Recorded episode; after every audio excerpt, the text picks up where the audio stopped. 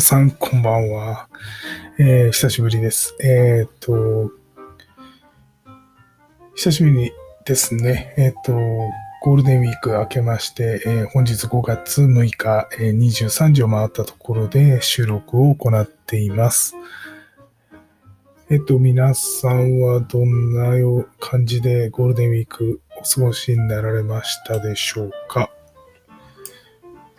あまり遠出もできなかったと思うので、まあ、テレビ見たり、まあ自宅で、あの、パソコンいじくったりと、なんかそういう生活をしている方が多かったんじゃないかなと思います。えっと、僕はですね、まあいろいろ、あの、溜まってたパソコンの作業とかですね、あとあの、うん、少し勉強してました。せっかくなんでね、本買って勉強してました。えっ、ー、と、なかなか、あの、時間もあったんで、あの、進んで、あの、まあ、次なんか資格、まあ、次の資格を取るところまで行けたらなと思ってます。あの、全然セキュリティは、セキュリティとは関係ないですね。ちょっとあの、資格を取ろうかなと思って今勉強してます。はい。えー、っと、あとあの、この休み期間にちょっとメッセージいただきまして、えー、っと、いろいろ、あの、アドバイスもらいました。で、えー、っと、今日からですね、ちょっと時間を短めにしようかなと思ってます。あの、ニュースをお伝えすることを中心に行いますが、これまでと同じような形で行いますが、少し短めに行こうかと思います。それと、ちょっと分かりづらかったらしいので、分かりづらかったというのは、あの、ニュースの順番があの整理されてないってこともあったんで、えっ、ー、と、まずニュースを3つに分けようかなと思ってます。まあ本当にニュース、速報、ニュース、こういったところが1つ目。それと、あと業界の動向とか、あの政府のあの、動きなんかを二つ目。で、三つ、脆弱性という形で、えー、お伝えしようかなと思います。というのも、あの、脆弱性に関しては、あんまりみんな、あの、意識してないので、意識してないって言い方変ですね。その情報あんまりいらないみたいな、そういうこともありましたので、まあ、確かに、あの、なんていうんですかね、運用とかやってなければ、あんまり関係ないのかなって確かに気がしますので、一応お伝えします。内容を簡単にお伝えします。はい。で、こういったところを整理して、えー、少しね、えー、短めに、いつも30分なんですけど、まあ、20分ぐらいでお伝えできればなと思ってます。はい。えそれでは一つ目ですね。これニュースです。まあ、事件ですね。これ結構今日ですね、えっ、ー、と、フィッシング対策協議会のホームページにもアップされてたんですが、ちょっと時系列のところで、えっと、どのくらい、あの、わかるかどうかわからないんですけれども、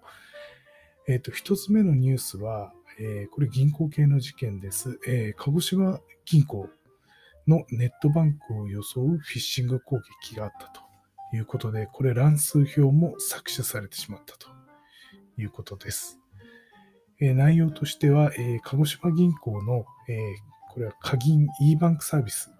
というのがありまして、これを装うフィッシング攻撃が確認されたというものです。信頼性や正当性を高めるため、えなどとデタラメな説明を行い、メール内のリンクをクリックさせ、誘導先サイトでは乱数表なども騙し取ろうとしていたというものです。え今回え確認されたフィッシング攻撃は、本人の利用であるかを確認したい取引があるなどと騙して偽サイトへ誘導し、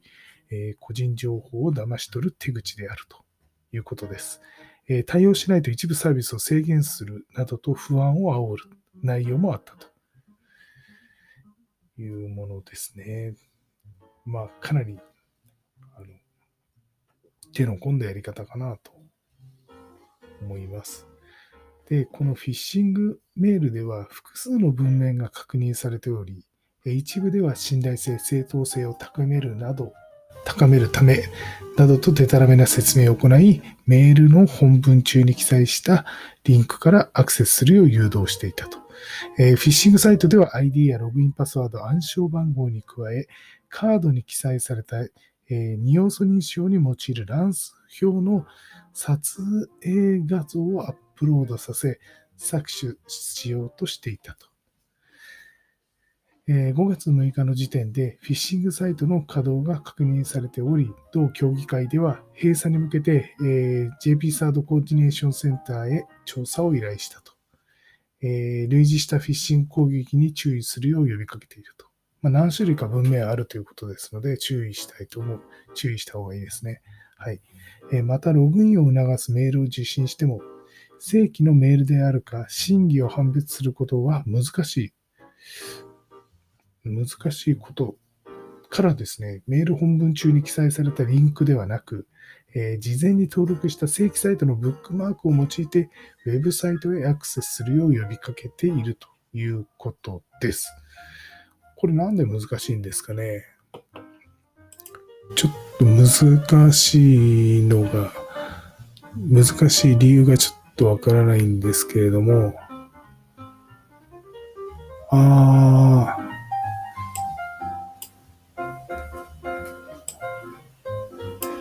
なるほど。ああ、ちょっと今、この偽サイトの、うん、URL 見てるんですけど、確かにこれ鍵っぽい感じですね。えっ、ー、と、https. ドットスラスラスラ www. ドット鍵まあ、これが、えっ、ー、と、この後は、まあ、偽サイトの固有の、まあ、文字があって、スラッシュログイン .php ってやつですね。あ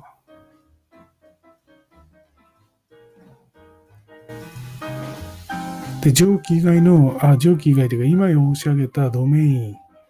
URL 以外のものも使われている可能性があると。まあ、文面も何種類かあると。あと、ログインする、ログインした後展開するホームページも何種類かある可能性があると。URL にパスや、パラメータがついていることもあるということで見分けるのが難しいと。確かにこれちょっと一瞬見分けづらいですね。はいはいはいはいはい。で、メールも見分けづらいと。うん。なるほど。それで、えっ、ー、と、フィッシング対策協議会のホームページ見ると、メールの本文があります。えっ、ー、とですね、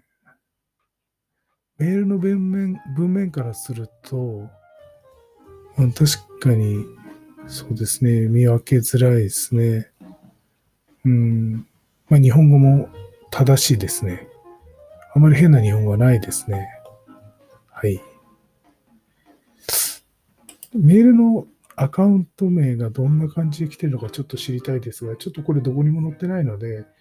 まあ、あの、ちょっとこれから公表されることを期待したいなと思います。はい。5月6日ってことでね、あのー、きっと休み中に、こういうメールがばらまかれてたんじゃないかなと思います。はい。はい。えー、一つ目の、えー、ニュースは以上です。えっと、続いてはですね、業界や政府の、え動向ですね。はい。えまずですね、えっと、一つ目ですが、あ、えっ、と、二つ目のニュースですね。二つ目のニュースですが、これはですね、東京都の方ですが、えー、都内中小企業の、えー、セキュリティ対策経費に助成金を出すと、え、VPN も対象であるというものです。えー、内容としてはですね、東京都と、え、東京都中小企業振興公社は、えー、都内、え、中小企業のセキュリティ対策を促進するため、2021年度の助成金事業を実施するというものです。5月17日より申請の受付を開始する予定で、申請に必要となる事前予約を5月6日より同月11日まで受け付けています。同事業は都内の中小企業を対象に自社のセキュリティ対策を講じている上で必要となる経費の一部を助成するものです。UTM などのアプライアンスや VPN やファイアウォールといったネットワークセキュリティ対策、マルウェア対策、スパム対策、アクセス認証、ログ管理、暗号化などの製品やクラウドサービスの導入、更新費用などを対象としており、対象経費の2分の1以内で最大1500万円の助成金を交付するというものです。結構大きいですね。1500万円。え申請にあたっては、え IPA、え情報処理推進機構のセキュリティ、え対策、え自己宣言制度。これはセキュリティアクションで2つ星を宣言していることが条件となります。あ、ちょっと僕これ知らないですね。ちょっと後で調べてみようかなと思います。こういう宣言があるんですね。すいません。ちょっと勉強不足でした。えー、2021年度は5月、9月、1月の3期に分けて申請を受け付け、5月募集は当月、えー、17日から20日まで募集し、7月1日に、え、候補を決定する予定ですと。申請にあたっては事前予約が必要で、予約の受付は同月11日までとなります。もうすぐ締め切りなのでお早めにお願いします。募集要項など詳細は、え東京都え中小企業公社、振興公社のウェブサイトからえご覧いただけます。えー、と、リンクの方はですね、東京都のサイバーセキュリティ対策促進助成金、申請案内というところを見ていただければと思います。IPA のセキュリティアクション、えー、二つ星ですね。なるほど。ちょっと女性対象経費もう一回確認すると、えっと、8つありまして、1つ目が統合型のアプライアンス。これ UTM 等となっています。2つ目にネットワーク脅威対策製品。これ Firewall VPN、えー、不正侵入検知システム等と。えー、3つ目がセキュリコンテンツセキュリティ対策製品。これウイルス対策、スパム対策等と。4つ目にアクセス管理製品。これはシングル、えー、サインオン、シングルサインオン、本人認証等。5つ目にシステムセキュリティ管理製品。これアクセスログ管理等ですね。で6つ目に暗号化製品。ファイルの暗号化等。7つ目にサーバー。これは最新 OS 搭載かつセキュリティ対策を施されたものに限ると。まだからサーバー購入費も OK なんですかね。まだから最新の OS を載せたサーバー購入費っていうんですかね。8つ目に、え標的型メール訓練の経費ということで、女性対象経費の2分の1以上、え女性額は1500万円、加減は30万円とえいうことになっています。はい。え中小企業のえお勤めの方々はぜひこういったものをご利用されるといいのではないかと思います。はい。えっ、と、それでは3つ目のニュースですね。これちょっと、あの、先月、賑わした LINE 関係ですが、政府18機関で LINE を業務利用していたと、11機関で機密情報も取り扱っていたということです。え政府、え機関23機関のうち18機関で LINE を業務に利用したことが分かりました。えそのうち11機関では機密性を要する情報を取り扱っていたということです。え LINE が提供する SNS サービス LINE において3月に個人情報の取り扱いにあたって問題が指摘されたことを受け、内閣サイバーセキュリティセンターえニスクの方が、え政府機関や地方自治体における、え同サービスの利用実態について調査を実施したものです。調査対象である23の政府機関のうち18機関221業務で LINE を利用していたと。そのうち11機関44の業務で機密性を要する情報の取り扱いがあったというものです。これ具体的にはですね、国機関30業務において公式アカウントなどにより人権問題や自殺相談などの相談業務、問い合わせ窓口などの国民向け業務に用いており、8期間14業務で、えー、職員間の連絡などに活用していた。あ、職員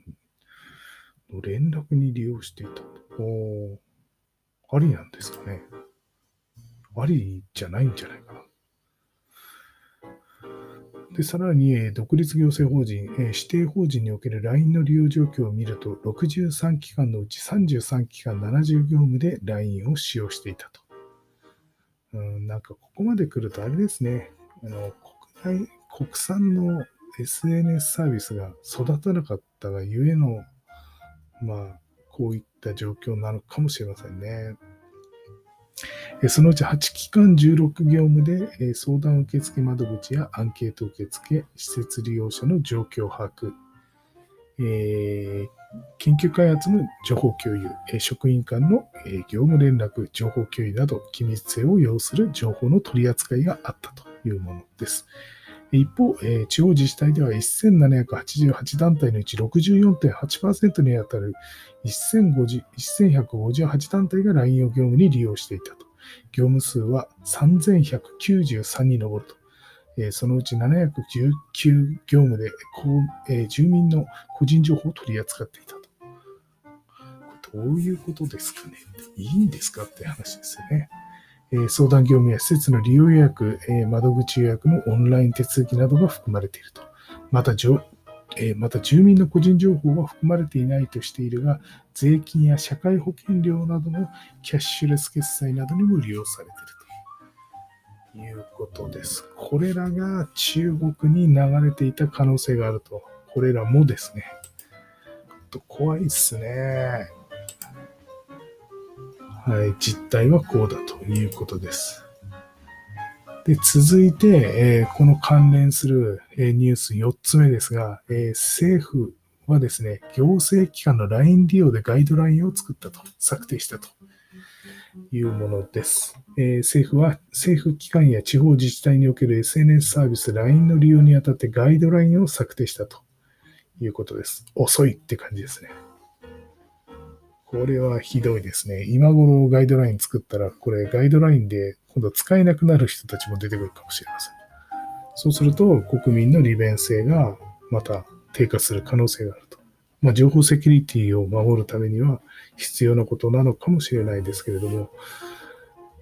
まあ、どうするのかなっ、お手並み拝見というところですが、え内容としては SNS サービス LINE は、え政府機関や地方公共団体へ広く利用されている一方、3月に個人情報の管理において、え懸念が指摘され、個人情報委員会や総務省が4月に行政指導を行っています。えこうした状況を受け、政府ではサービスの利用検討時に確認すべき事項をガイドラインとして示したと。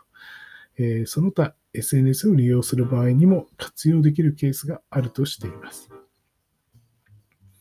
ガイドラインの策定にあたっては、内閣官房と総務省が実施した調査を踏まえ、LINE の利用形態として主に広報や相談、オンライン申請のコンタクトポイントとして利用。2つ目が、え決済手段の1つとして利用。3つ目が個人のアカウントを業務連絡などに利用の3形態に分類されたと。その上で機密性や個人情報の有無により留意すべき点をまとめたというものです。えー、ガイドラインではですね、え、個人情報保護委員会の報告徴収などによって同社における個人情報の管理上における一部懸念は払拭されたとし、え、機密性を有する情報や住民などの個人情報などを取り扱えないことが明確な場合、え LINE のえ利用は許容されるものと考え方を示したと。これどこまでできるのかっていう話。何をもって担保してるかちょっとよくわかんないですね。情報の発信やチャットボットによる住民への自動応答、業務内容を伴わない職員間の連絡などが含まれるとしていると。まあ、これも許容されるということですかね。なんで LINE 使わなきゃいけないんですかね 職員間の連絡で。他のものを使えばいいじゃないですかね。なんかよくわかんないですね。うん、うそもそも Android とか使ったらいかんのじゃない、いかんのじゃないかって気はするんですよね。まあ少なくてもね、あの、流れるんじゃない、流れやすいんじゃないかと。まだ、あの、Apple 製品の方がいいですね。はい。これ間違いなく、それは言えるんじゃないかなと思います。まあ、アメリカに流れるか中国に流れるかだけの話かもしれないですけど、まあ、今の国際情勢考えれば、まだ Apple 製品の方がまともかなって気はします。こうした中、一方で行政サービスでプライバシー性の高い相談など機密性を有する情報や個人情報を扱う場合、不特定多数に同一条件で、え、提供されている約款ベースの契約では、行政機関のポリシーに沿ったセキュリティ要件を担保できないとし、原則利用が禁止されていることを明記。え、さらに利用形態に応じて確認すべき事項を盛り込む。